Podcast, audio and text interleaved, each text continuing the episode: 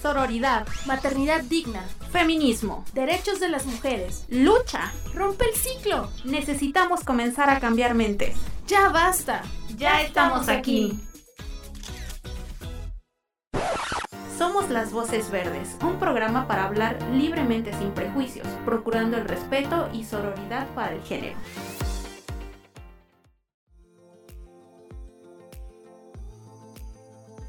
Tardes, qué gusto estar de nuevo en un episodio más de Las Voces Verdes en esta bonita tarde de viernes. Un saludo a todas quienes nos escuchan desde sus dispositivos móviles o desde donde sea que nos escuchen. Eh, agradecida de estar con mis compañeras en este día y eh, pues me gustaría que se presentaran quienes nos acompañan hoy porque pues decirles que Sire no está el día de hoy con nosotras, le mandamos muchos saludos y muchos besos, pero está a una vieja compañera, más vieja compañera, sustituyendo a Sire por este día, entonces preséntese chicas. Hola, eh, pues yo no soy la vieja compañera, ¿verdad? bueno, o sí. No, yo, soy Frida, en otra emisión más de las, de las voces verdes. Yo soy Ceci, eh, estuve en el podcast pasado y es un honor estar otra vez aquí de vuelta con ustedes. Y tampoco soy la vieja compañera. no soy yo. Y eh, pues, mira, sobre este tema, más bien el comentario que hacemos eh, pues va de la mano encaminado un poco al, tema que vamos a hablar hoy en este podcast, pero antes queremos agradecer a todas las personas que nos escucharon el podcast pasado y sobre todo a las que participaron en la dinámica donde... dimos ahí unos, unos premios, agradecer a quienes nos sintonizaron y anunciar pues que el pasado 17 de octubre ya se cerró el primer concurso y que ya hubo ganadora de esta dinámica. Saludos, Junuen. Una taza se ganó de Las, voces, verdes y en esta emisión de este viernes también tenemos una merch que vamos a regalar. Va a ser un este tapete para el mouse, para el ratón. Y bueno, las bases van a ser casi las mismas. y van a tener que seguirnos en alguna de las redes sociales, ya sea en Facebook, en Instagram o en Twitter eh, o en YouTube, la que usted, amiga, chica, tenga. Y bueno, contestar la encuesta que salió el día de ayer jueves, compartir este podcast y contestar la pregunta sorpresa, la cual es, tin, tin, tin, ¿cuántas temporadas lleva este podcast del Instituto Colimense de las Mujeres? Ha tenido diferentes nombres, pero sigue siendo la esencia del podcast, que aquí era lo que refería a Monse de que era una vieja compañera porque Ceci había estado en, la, en, una de las temporadas, que no voy a decir ya casi ando revelando. Y bueno, es importante comentarles que han de tener sus redes sociales públicas para poder revisar que hayan seguido esta base y puedan ganarse este tapetito para su mouse, para su ratón. Y bueno, ¿cuáles son las, redes sociales eh, que deben de seguir? Bueno, ya lo mencioné, pero Monse, ¿puedes hacernos el favor de recordar cómo nos encontramos en redes? Sí, entonces la pregunta que tienen que respondernos a través de nuestras redes sociales es ¿cuántas temporadas lleva el podcast? del Instituto Colimense de las Mujeres y sus respuestas nos las pueden hacer llegar a inbox, del Facebook. De nuestro Facebook que nos encuentran como Instituto Colimense de las Mujeres y en Twitter como ICE Mujeres Colima y en Spotify pues ya ustedes saben como las voces verdes. Es correcto, muchas gracias Monse. Entonces, para que participen, chicas, estos, esta merch está diseñada con mucho cariño para ustedes que nos han estado siguiendo desde eh, el primer podcast que tenemos con el Instituto Colimense de las Mujeres. Sí, decirles que va a haber muchas más dinámicas próximamente y muchos más regalos también para quienes nos estén escuchando. Así es, y arrancamos con el tema y quiero preguntarles, eh, porque hoy vamos a hablar de la violencia estética, ¿ustedes saben qué es?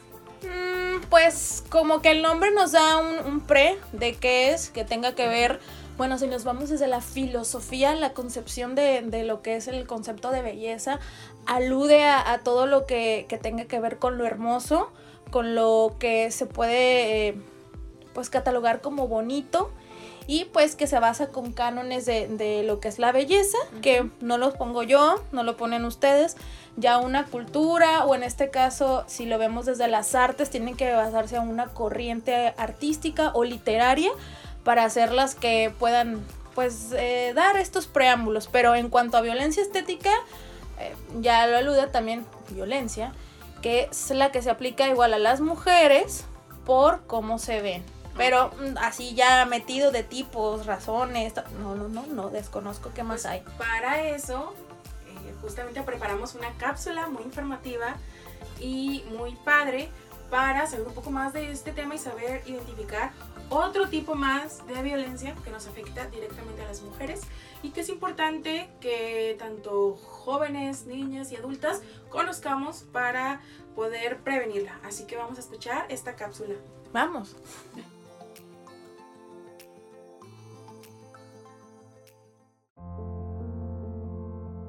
¿Cuántas veces la presión social nos ha hecho sentir inseguras sobre nuestra imagen, sobre cómo nos ve la sociedad, cuánto pesamos, cuáles son las medidas aceptables para nuestro cuerpo, la edad correcta para aún ser bellas, la ropa que usamos, el color de nuestra piel, el largo del cabello, las estrías, el acné, banalidades superfluas que influyen en nuestra autoestima? Estos prejuicios afectan la confianza de muchas mujeres. Desde niñas, las ideas se anidan en nuestras mentes por la forma en la que la sociedad nos cataloga. Escuchamos comentarios que transgreden hacia nosotras las mujeres. Más de una tuvo el compañero incómodo en la primaria que nos llamó de muchas maneras donde se refería a nuestro cuerpo de alguna manera para insultarnos. Porque en ese contexto, aceptar la forma y complexión de nuestro cuerpo no era aceptable. Y sí, ser diferente era motivo para excluirnos. Después, cuando la adolescencia llegó, esas palabras retumbaron nuestro subconsciente, aunque ni siquiera fuera el caso, adoptamos los insultos, desvalorizando nuestro cuerpo. Y todo por el hecho de que los estándares de belleza están basados en estereotipos, en modas absurdas, en capitalismo. A nosotras las mujeres contemporáneas nos quedan con la responsabilidad de ser bonitas y perfectas físicamente, donde tener que los demás es pecado. No tener las uñas arregladas es sinónimo de masculinidad. No poseer la figura deseada según las necesidades del androcentrismo es un fracaso social. Dejan a un lado las capacidades, competencias, aptitudes, talentos que las mujeres poseemos. Se nos juzga por nuestra apariencia.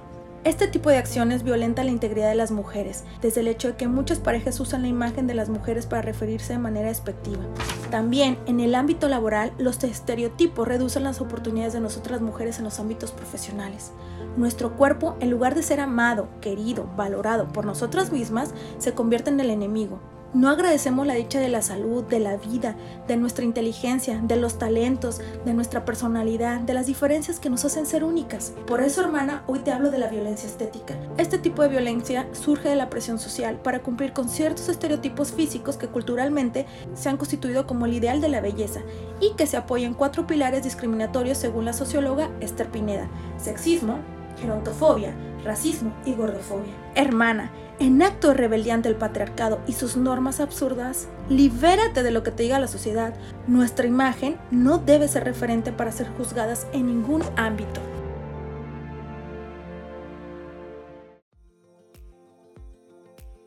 Bueno, pues acabamos de escuchar esta cápsula en la voz de Frida.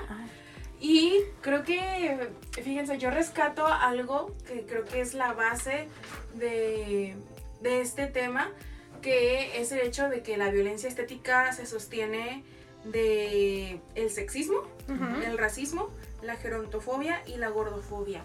Y creo que eh, otros tipos de violencia también, también tienen que ver, o sea, están como muy conectados, ¿no?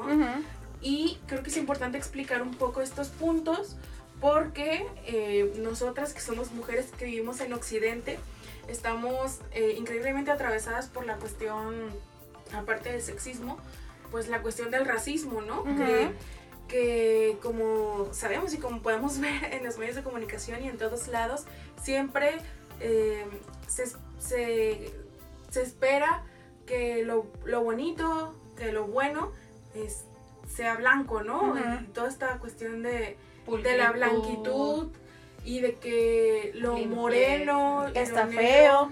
se rechaza, ¿no? Y, y- y los medios de comunicación incluso Son lo los que influyen de esta manera.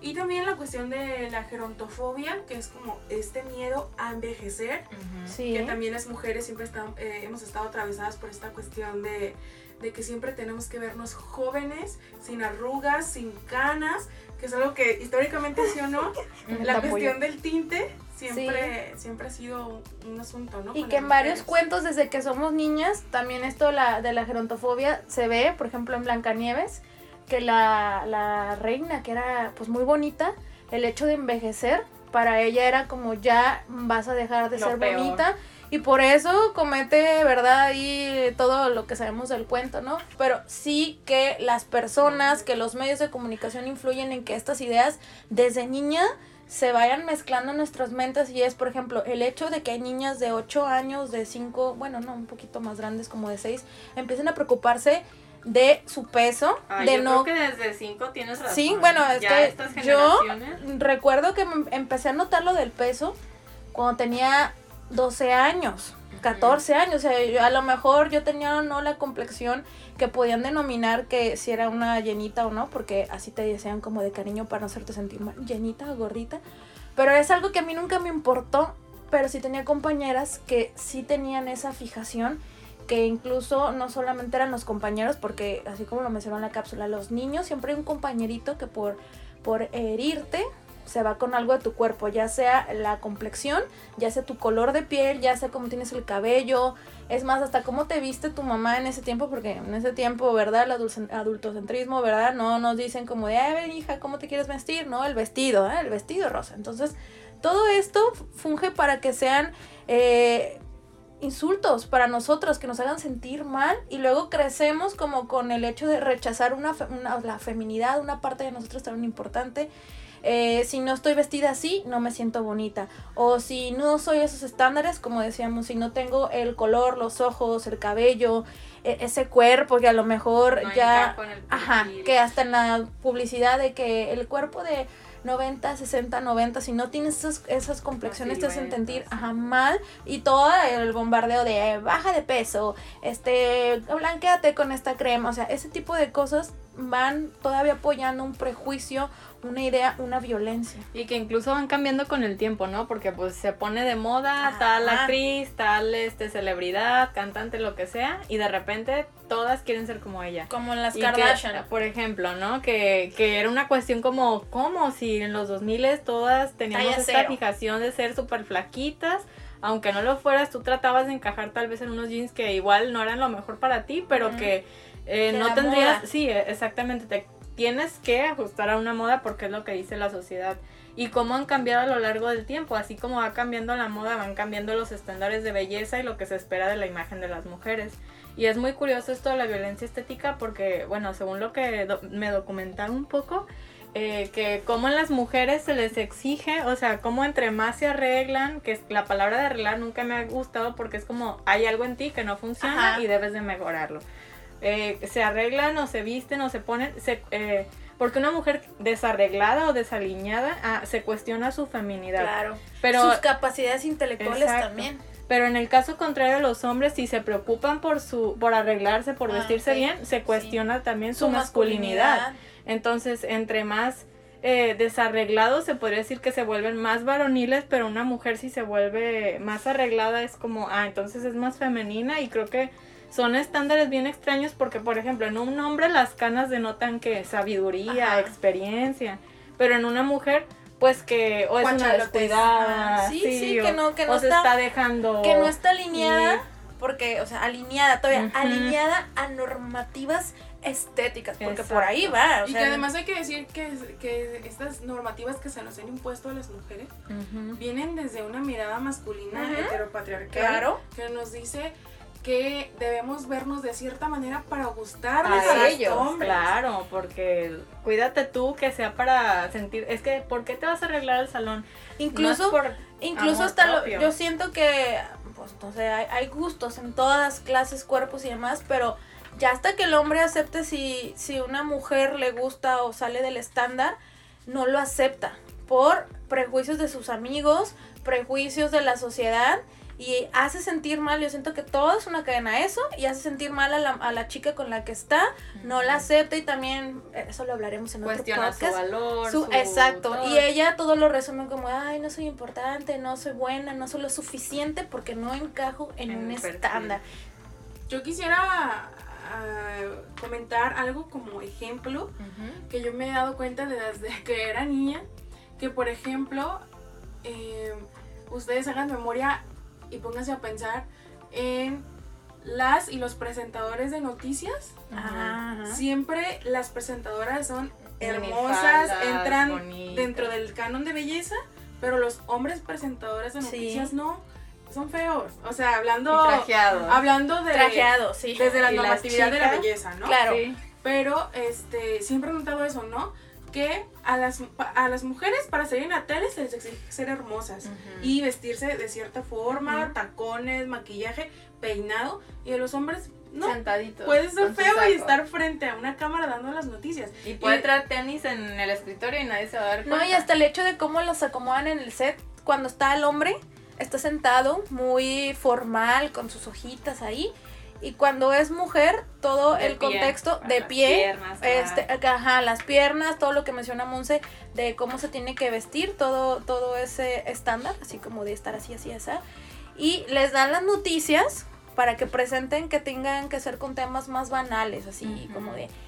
o sea, Celebridades, Ajá. chismes o algo así. O ¿no? hay un, un perrito o así, o hay el clima. Y a los hombres como, ah, en la Cámara de Comercio o en el Senado, o sea, temas los serios. temas sí, se los dan y ahí también está, esa es otra, otra violencia, pero se refleja y lo hacen ver, ¿no? Y crecemos con esos modelos que adoptamos incluso... Yo que estudio comunicación, Monse que estudió periodismo, hasta creces y dices cuando yo sea grande, porque yo desde niña quería estudiar comunicación, un dato. Entonces decía, no, tengo que ser de tal modo o yo no me veo de tal modo, yo podría ser una comunicadora que esté a cuadro, te incluso, o sea, te empiezas a cuestionar si realmente eh, tienes las competencias, a lo mejor la- las tienes intelectualmente y tienes la seguridad, pero por todo este tipo de cosas dices, no, yo no quiero estar a cuadro, a quiero estar atrás y muchas veces te va reprimiendo de una competencia, una capacidad, de un gusto que tienes por comunicar. Y también, ¿verdad? Pues en la formación siempre hab- habrá compañeros, incluso hasta compañeras que reproduzcan este tipo de violencias contigo y tú hagas como que te pares, o sea, que no, que no realmente no lo hagas por miedo a ser juzgada. ahorita ah, que mencionaste eso, me acordé también de otro ejemplo que tiene que ver con la televisión, que eh, lo podemos ver claramente, este tipo de violencia estética y todo lo que tiene que ver con la estética y la imposición de la belleza hacia las mujeres, es en los periodistas o presentadores deportivos, ¿no? Siem- o sea, neta, hagan Memoria. Memoria. flashback ahorita y eh, recuerden cómo se ven las, las periodistas deportivas que salen en la tele, ¿no? Eh, ¿Cómo se llama esta chica? Inés, Inés Sainz. Inés Sainz, entonces, y son muy hermosas, Todas. pero los hombres no lo son. No. entonces, o sea, ¿por qué? ¿Por qué, por qué sucede esto, no? Porque eh, siempre es la imposición hacia las mujeres más que a los hombres y la exigencia es mucho más hacia las mujeres que hacia los hombres, ¿no? Y así como vemos esos ejemplos eh, en la televisión, que son como muy mediáticos y muy visibles, pues eso ocurre en el día a día, en todos los espacios donde las mujeres convivimos y nos desarrollamos. Entonces, eh, por eso es importante que, que sepamos que este tipo de violencia, aunque es relativamente nuevo y apenas estaba hablando de él, eh, sí tiene que ver con otro tipo de luchas que desde el feminismo y desde los movimientos sociales eh, se han reivindicado, ¿no? Como el antirracismo, eh, la no gordofobia. ujú. Normalización de los cuerpos. Ajá, exactamente. Entonces. Que también luego quisieron, ¿eh? Por ejemplo, con el body positive. positive, hubo una, un- o sea, gran ola de aceptación, pero también de gente que no lo aceptó, dijeron, lo, lo llevaron a la, a la parte fea, como Sí, si "Ay, te aceptas a- y no cuidas tu salud. Exacto. Nadie está diciendo nada de la salud, sino aceptar la complexión. Yo pongo un ejemplo, yo hago ejercicio, no voy diario, pero hago ejercicio y como relativamente bien, pero yo sé que mi complexión nunca va a ser de, de unas piernas delgadas o de unos brazos delgados y, y de, o sea, de cintura, porque no es mi complexión, simplemente con que mi salud esté bien, que con los niveles de por ahí ya... Con que tú te sientas en mi, bien. en mi nivel de, de triglicéridos, grasa, esté bien y que yo me sienta bien, yo les puedo este, compartir esto. Yo creo que a mis 31 años es cuando más confianza en mi cuerpo he tenido y yo he sido de todas las tallas, había así por haber, pero la confianza y obviamente la edad, que ya a los 31 tengo, no es la misma que cuando tenía 14. Yo estaba súper flaca y por estos mismos comentarios, lo que dices de la tele, de las profesiones, de tus compañeros, incluso en muchas casas. Esto se ejerce desde la Desde la mamá, mamá, desde el papá, claro. del hermano. eh, mi mamá pues siempre realmente me decía, sé tú como quieras ser, viste como quieras, sé emo, porque esa era la moda. Pero ahora yo se los puedo decir, tengo esa confianza. Y hay muchas personas que todavía no, y qué chido hay que hacer todo el body positive. Creo que en otro episodio de- del- del podcast Sería hablaron de eso. tema. No, y creo que ya habían hablado de eso. Pero verlo, o sea, realmente como es querernos. Que esa es la clave y lo, también nos lo dijo Marijo el podcast pasado. Sí, gracias Marijo, saludos. y también está la, esta disyuntiva que volvemos a replantearnos el debate, ¿no? De que es que si, si te preocupas mucho por tu aspecto físico Ah. o solamente por afuera, significa que por dentro estás hueca o estás vacía, que es un gran error.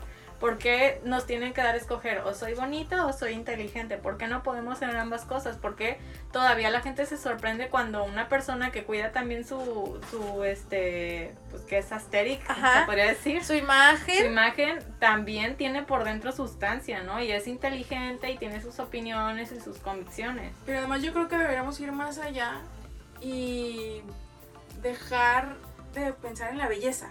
Sí. O sea, como algo aspiracional o algo que a lo que tendremos que llegar en el punto culmine de nuestra vida, ¿no? Sino preocuparnos por llenar otros aspectos Claro. de nuestra vida más allá del aspecto físico, Físico.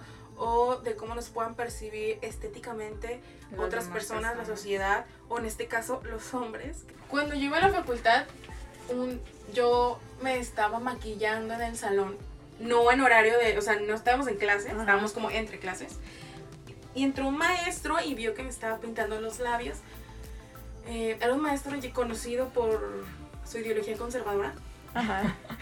Eh, y eh, comenzó a cuestionarme por qué me estaba maquillando y yo pues la verdad que muchas ganas de debatir con ese señor no tenía, así que dejé que hablara, pero me dijo que las mujeres nos arreglábamos para los hombres, que no había otra razón. Y yo le dije, ah, bueno, no necesariamente. Y me dijo, sí, o si no, ¿para qué lo hacen? Siempre es para agradar a los hombres. Y así siempre lo hacen. ¿Qué? Y yo me quedé así, señor. Y pues era la verdad es que no maestro. le, no, no- no le dije nada, o sea, solo fue como, no estoy de acuerdo con su punto y no voy a entrar en... Ni siquiera me voy a desgastar. Claro. Ni siquiera considero que valga la pena redebatirle, pero a lo que voy es que me lo dijo un profesor en una universidad donde se supone que debe haber un- cuestionamiento, eh, un, un pensamiento crítico ante esta clase de cosas, ¿no? Entonces, Y de una carrera que no es cualquier carrera, sino que es periodismo, ¿no? Que tendrán que tener esas herramientas que mencionas. y entonces es así como las mujeres siempre estamos en, con- en constante eh, enfrentamiento con Sí, estas ideas que debemos de ir dejando atrás lo más rápido posible y lo más pronto posible. Y para eso estamos hablando de este tema, para que todas se enteren. De que no, debe- no debes de, de gustarle a, a nadie, te arregles porque a ti te gusta y ya. Sí. Ahorita Y- que lo mencionas, fíjate, yo en la, en la prepa tenía yo el pelo larguísimo de Daniela Romo. Y tenía un noviecito yo, ¿no? Entonces, aquí en Colima hace mucho calor. Y yo dije, "Ay, me voy a cortar el pelo. Y me dijo, no, no te cortes el pelo. Yo en, ese, en esa inocencia que yo no sabía que para los hombres el cabello representaba una Mm. cuestión de feminidad. Sansón, ¿no Porque- que su fuerza? sí, pero yo la neta no sabía porque yo tenía el cabello de miles de, de, de- de tamaños, o sea, corto, largo, este, con trenza, sin trenza, chongo. Porque mi mamá era muy de experimentar los peinados locos, ¿no? Antes de que fuera moda. Y me corté el pelo como Rihanna en aquel tiempo lo tenía, muy cortito. Y me dijo el, el tipo que no me veía bien. Y me terminó. Porque te cortaste el pelo. Entonces, yo, bueno, tenía el pelo no como Rihanna tan cortito, pero me terminó y yo fui y me lo corté más. Mira, Sí. más pelona. Más pelona. O sea, yo ahora dije, yo, la neta, no, mi hijito, si no quieres, me vale. Entonces, pues me acuerdo que yo llegué ese día a mi casa, como me terminaron, y mamá, ¿qué te pasa? No, pues que me terminó porque me corté el pelo. Y mamá, ¿qué? O sea, mi mamá asombrada, dije, me lo voy a cortar más, ¿no? Y mamá, así como que apoyó, sí, hija, casi me dice, rápata, rápate. Tu momento. Mi Britney. momento Britney, o sea, yo por llevar la contraria a lo que un chiquillo me estaba diciendo, y bueno, me corté el cabello y ya a los 15 días el niñito este me habló para querer regresar conmigo. Y yo le dije, no, ¿qué te pasa? O sea, yo agradezco que en ese tiempo... tiene dignidad. claro, yo, yo aprecio en ese momento haber tenido el criterio de decir, bueno, pues el cabello no, no es lo que me hace a mí ser una persona única, diferente, detergente, original, bonita, no es mi esencia. A lo mejor él lo podía percibir así, porque el cabello también es una cuestión como muy ligada a la feminidad de las mujeres yo me lo corté porque tenía calor. Me gusta el cabello corto, me gusta el cabello largo. Les digo, o sea, todos los, tamaños he tenido el cabello. Pero en esa rebeldía, ¿no? Y yo siento que hay muchas niñas, muchas chicas, muchas jóvenes, muchas señoras que ya están casadas que el cabello para sus parejas forma parte de su día a día y de que se lo elogien sus parejas y cuando sus papás, sus papás pero llega una situación que por ejemplo cuando alguna de ellas ha llegado a enfermar eh, que me ha tocado conocer personas que se han enfermado de cáncer y que tienen que cortarse el cabello todo el mundo la, de por sí están atravesando una enfermedad pero como el cabello todavía simboliza de ay te ves bien rara o sea en vez de darle un apoyo digo ya está en una enfermedad pero es lo que menos quieren oír pues no simplemente el movimiento que está en Irán ah sí. que se cortan el pelo de, bueno, es todo una, un contexto larguísimo que tampoco queremos extender este podcast tanto, pero pues se vuelve como a la cultura y la religión, ¿no? Como algo que tal vez puede parecer tan intrascendente para nosotros como pues, cortarte el pelo que te va a crecer. Allá es un acto de violencia contra la imagen de la mujer y el respeto. Como también en Asia, ¿verdad? Los, los piecitos se ponían los zapatitos para tenerlos pequeñitos y pobre de las mujeres que tenían que sufrir tener esos zapatitos porque es una cuestión estética que ellos valoran y los pies, todos los problemas que llegan a tener. Y por ejemplo también está el hecho de que en los hombres pues es mega ultra super aceptado la calvicie. Claro. Y es algo ultra normalizado. Claro, hay hombres que se sienten mal también por perder el pelo, pero es algo que neta que está muy pues X, ¿no? Pero en las mujeres, por ejemplo, que viven con alopecia, no manches, o sea, es un estigma horrible y tienen que esconderse y hacer mil tratamientos porque es inconcebible que hay una mujer una mujer sin pelo, una mujer calva. Sí. Entonces, eh, estos son como ejemplos muy claros, ¿no? Y sabemos que eh, tenemos un chip muy metido eh, históricamente, ¿no? Que nos hace tener prácticas que, pueden violentar a otras personas o violentarnos a nosotras mismas al momento de cuestionar la belleza, decir, esta no está bonita y mira cómo está gorda y lo, yo qué sé. Em, eh, la sociedad y todo lo que nos rodea nos hace pensar así y decir que desaprender todo eso a lo mejor es un proceso lento y que va poco a poco y paso a paso, pero que es importante que comencemos, ¿no? A lo mejor no vamos a dejar de pensar en automático eh, todas estas ideas que nos han metido en la cabeza sobre la belleza y cómo deben ser las mujeres y cómo se deben ver los hombres, pero empezar poco a poco a cuestionarnos, eh, empezar a callarnos cuando se nos quiere salir de la boca una crítica hacia el cuerpo de otra mujer. Sí, claro, porque nadie, nadie tiene el derecho de opinar de nadie. Que si muy flaca, muy flaca, que si ya engordó, ya engordó, o sea, nunca le vas a dar gusto a nadie. A nadie, solamente darte gusto a ti como persona, si algo te hace feliz, hazlo. Si quieres cortarte el pelo como yo, hazlo. si quieres meterte en una dieta extrema, no lo hagas, eso es muy peligroso, pero sí valorar la salud mental, física. Y también esto que comentas, Monse, de no reproducirlo y no aceptarlo. Y si alguna de las chicas que nos está, nos está escuchando, señora, sufre algún tipo de violencia, ya sea violencia estética, violencia física, violencia emocional, y necesita ajá, eh, apoyo, la línea 075 ahí está para escucharlas, para asesorarlas. Y si en un momento ya dado ocupan un seguimiento, también se les da por parte del Instituto Colimense. Así que ahí está la línea para cualquier cosa que necesiten. Así es, y yo creo que cerraría por mi parte este episodio mencionando eh, una frase que no recuerdo bien cómo va, pero voy a dar la idea, que es algo así como si tú estás con alguien y ves en su cuerpo algo que te parece inadecuado y si ese algo se puede arreglar en cinco, en cinco minutos, díselo, pero si no es así, no se lo digas, ¿no? Puede tener un chicle pegado en el pelo, obviamente le vas a decir, ¿no?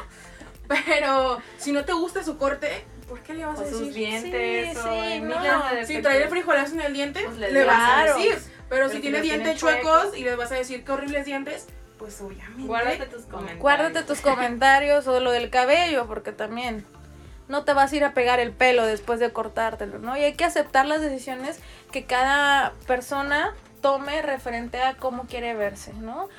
Por ejemplo, esto que decías del maestro, tú te querías pintar para ti y a veces esto toma a lo mejor un contexto eh, erróneo y representa las ideas que esa persona trae. Entonces evitar hacer esos juicios por otras por otras personas. Y bueno, chicas, pues antes de finalizar esta emisión, comentarles eh, pues una, una pequeña dinámica que va a haber, eh, no por el parte del podcast. Ceci, ¿nos puedes hablar un poquito más? Sí, así es. Eh, próximamente estén atentos a nuestras redes en el Instituto Colimense de las Mujeres porque tendremos un concurso de TikTok eh, de parte de FOBAM donde vamos a hablar sobre, bueno, va a estar dirigido más bien a niñas, niños y adolescentes y jóvenes sobre la cartilla de los derechos sexuales y reproductivos. Entonces estén atentos porque próximamente publicaremos las bases. Y los premios están súper buenos, ¿eh? Ya se, nos, ya se nos antojó a nosotros participar, Pero ya no damos la edad. pero ya no tenemos la edad, así que ustedes Yo andaba ya ensayando coreografías de TikTok. Aprovechen esta convocatoria que de verdad está muy, Muy chida, chida. y es una oportunidad para llevar esta información valiosa sobre los derechos sexuales y reproductivos de las niñas, niños y adolescentes a plataformas digitales como TikTok, donde pues seguramente llegará a más personas. Es correcto. Y bueno, pues para cerrar esta emisión, lo voy a hacer con esta frase. Y recuerden, hermanas, mi voz se apaga, que la de usted retiemble. Somos las voces. Las, voces verdes.